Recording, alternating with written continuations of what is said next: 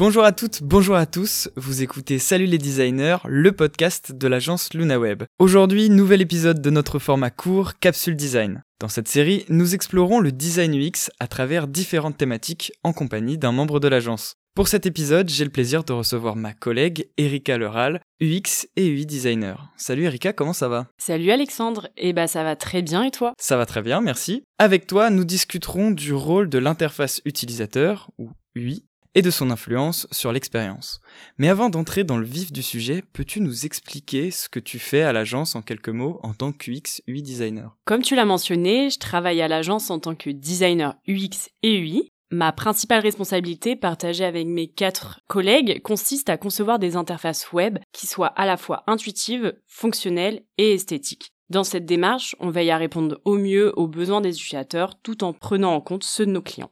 Aujourd'hui, tu avais envie de nous parler de l'interface utilisateur. Tu peux nous dire pourquoi avoir choisi ce sujet? Eh bien, je constate qu'on met souvent en avant l'importance de l'UX dans la conception de sites web, ce qui est une bonne chose. Mais à mon sens, l'UI design est un peu sous-estimé ou quelquefois mal comprise. On la voit parfois uniquement comme une source d'effet wow, pourtant en réalité elle repose sur des règles et des réflexions bien approfondies. Pour moi, son but, c'est de créer une interface qui soit à la fois esthétique, certes, mais aussi ergonomique, donc utile et utilisable. L'interface utilisateur doit rendre un site web attrayant mais aussi facile à utiliser de manière à ce que les utilisateurs puissent atteindre leur objectif sans trop de difficultés. Et je souhaite parler de tout ça avec toi ici. UX design, UI design, ce sont pas forcément des termes très explicites. Peut-être qu'avant d'aller plus loin, on pourrait revenir sur la base. C'est quoi pour toi l'UX design et l'UI design c'est vrai que ces termes peuvent parfois sembler peu clairs et c'est d'ailleurs une question qui revient fréquemment dans notre métier, mais j'ai l'impression qu'il n'y a pas une définition bien unique ou bien précise. On pourrait par exemple utiliser la métaphore de l'iceberg qui illustre l'UX et l'UI en deux disciplines bien distinctes. Donc on a l'UI qui représente la partie visible de l'iceberg, pour le cas un site web, et l'UX qui représente la partie immergée non visible.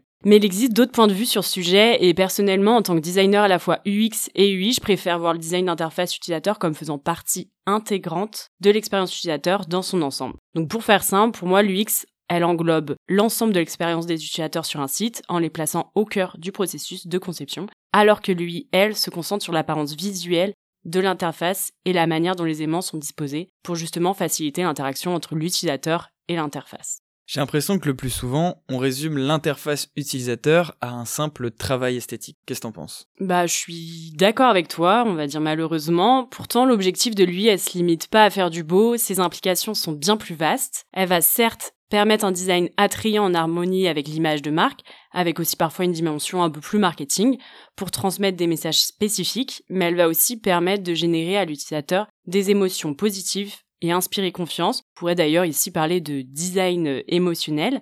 Elle va aussi euh, optimiser la conversion en mettant en avant des éléments clés, par exemple avec des boutons qui seront stratégiquement bien placés, mais surtout elle va assurer un parcours utilisateur efficace par le biais d'une navigation fluide et pertinente et par un design cohérent dans l'ensemble des pages, avec aussi une attention euh, particulière à ne pas perturber les habitudes des utilisateurs. Finalement, dans l'ensemble, lui englobe tout un tas d'aspects que je n'ai pas d'ailleurs euh, tous cités ici.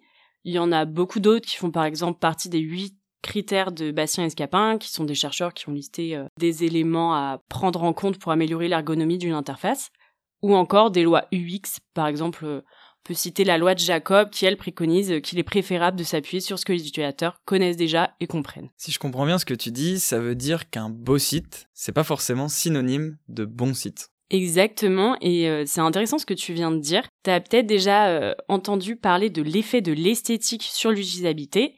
C'est une citation qui est assez connue, mais par contre dont l'auteur m'est inconnu. Mais euh, elle montre que les utilisateurs ont tendance à penser que les interfaces attrayantes sont plus faciles à utiliser, et pour la petite anecdote, il y a eu plusieurs tests là-dessus. En 1995, par exemple, il y a deux chercheurs japonais qui ont mené une expérience avec des distributeurs automatiques de billets. Ce qu'ils ont fait, c'est qu'ils ont divisé 26 variantes en deux groupes. Il y avait d'un côté des distributeurs avec un design traditionnel euh, sérieux et d'autres avec un design plus mignon et attrayant. Et il faut savoir que toutes les versions avaient exactement les mêmes fonctionnalités et les résultats ont pourtant montré que le distributeur au design attrayant était perçu comme plus facile à utiliser. Cette observation, elle met en évidence à quel point l'apparence d'une interface ou d'un site web influence sur l'expérience des utilisateurs et sur la façon dont ils évaluent sa facilité d'utilisation, alors que bah, c'est pas forcément le cas. Je tiens quand même à souligner l'importance d'un équilibre entre la fonction et la forme si l'esthétique prédomine au détriment de l'utilisabilité, bah, le risque est de frustrer les utilisateurs et de potentiellement les faire quitter du site. Et à l'agence, comment ça se passe? Euh, À quel moment intervient le travail d'UI au sein d'un projet? Eh bien, tout dépend de la nature et de l'envergure du projet, mais dans la plupart du temps, à la suite des études des UX researchers de l'agence, qui ont par exemple réalisé des tests utilisateurs, avec ou sans les designers, on va organiser avec les chefs de projet des ateliers de conception en collaboration avec nos clients. Ces ateliers, ils ont pour mission de définir les objectifs du projet, de mieux cerner les utilisateurs et de concevoir aussi ou repenser des sites web en accord avec leurs besoins. Du coup, au cours de ces ateliers, on utilise des méthodes UX adaptées aux exigences spécifiques du projet, avec par exemple la création de user journée ou encore la définition de persona de marque. Et on vient ensuite formaliser ces résultats en commençant par la création du zoning, puis en élaborant des wireframes entre autres. Et c'est à ce moment précis que l'interface euh, utilisateur entre en action. Et euh, tu aurais un exemple à nous donner, un projet sur lequel tu travailles? Eh bien justement, actuellement, je suis chargée d'un rebranding et de la refonte suite d'un site d'offre d'emploi. Donc dans un premier temps, j'ai commencé à créer leur nouveau logo et leur nouvelle identité graphique, en veillant bien sûr à préserver l'essence de leur identité actuelle. Et après validation du logo, j'ai entrepris la phase du design en ayant bien en tête l'objectif de créer une identité visuelle distinctive et qui reste bien ancrée dans la mémoire des utilisateurs. J'ai donc commencé par euh, faire de la veille graphique, euh, où j'ai assemblé tous les sites concurrents sur une grande planche, et en parallèle j'ai élaboré un mood board pour mettre en avant diverses tendances et styles inspirants pour la marque et la refonte. Une fois cette phase de référencement graphique terminée, j'ai entamé la phase de création proprement dite, en commençant par la refonte de la page d'accueil en version desktop puis mobile. Et au cours de cette phase, j'ai apporté plein de modifications aux différents éléments de la page. J'ai modifié et créé de nouveaux blocs, euh, par exemple, etc. Tout en respectant des règles du X et du Y, dont d'ailleurs bon nombre deviennent des automatismes pour beaucoup d'entre nous, je pense. Par la suite, j'ai étendu cette approche à l'ensemble des pages du site, en veillant à préserver une cohérence globale, grâce à la mise en place de composants sur Figma et d'un design system, qui implique par exemple de garantir une uniformité dans les boutons ou encore des espacements cohérents entre les éléments et d'autres éléments similaires, le tout dans le but de faciliter la navigation des utilisateurs. Voilà euh, globalement les grandes lignes de mon approche, mais en réalité de nombreux autres aspects et règles automatiques entrent en jeu là-dedans.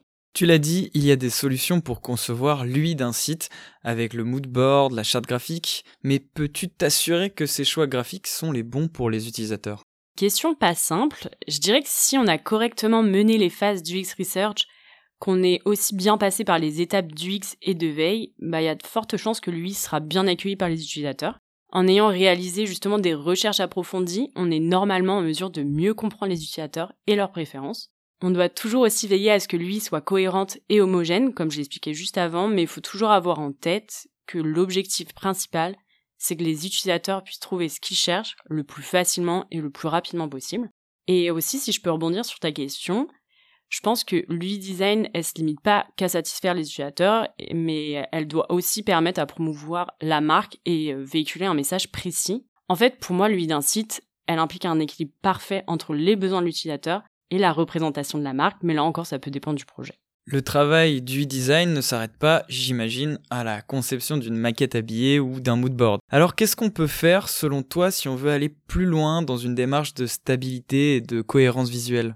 Eh bien à l'agence, pour approfondir notre démarche en matière de stabilité et de cohérence visuelle comme tu le disais, Arnaud, designer à l'agence, a initié un starter kit sur Figma qu'on utilise en début de chaque projet. D'ailleurs, si vous voulez en savoir un peu plus, il y a une capsule dédiée à ce sujet et une nouvelle est en préparation actuellement. Ce fichier comprend plusieurs pages préconçues, dont un guide de style qui répertorie les couleurs principales, euh, secondaires et tertiaires, mais aussi les différentes typographies pour les titres et les textes, le tout adapté aux différents devices. On dispose aussi d'autres pages comme un début de design system avec des composants types euh, tels que des boutons sous différents états par exemple. Et justement, on va venir les personnaliser pour les aligner avec la direction créative qu'on a prédéfinie. Et au fur et à mesure du projet, on va venir les multiplier en fonction de nos besoins spécifiques. Cette approche, elle nous permet effectivement de gagner du temps, mais elle va surtout nous assurer une cohérence globale sur l'ensemble des pages et des devices. Pour finir, l'UI design, c'est un travail qui demande évidemment de la créativité, et cette créativité, il faut pouvoir la nourrir.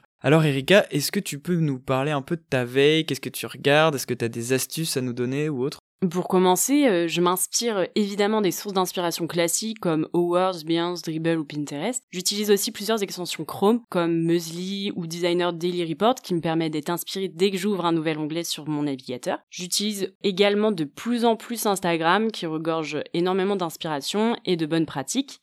Je suis euh, des comptes comme euh, par exemple UI Johnson ou euh, robert.mccombe. Et pour finir, à l'agence, on utilise un outil très pratique qui s'appelle Eagle, qui permet de stocker toutes nos inspi, donc ça peut être aussi bien des sites web que des captures d'écran. C'est un peu comme une sorte de bibliothèque d'inspiration en constante évolution.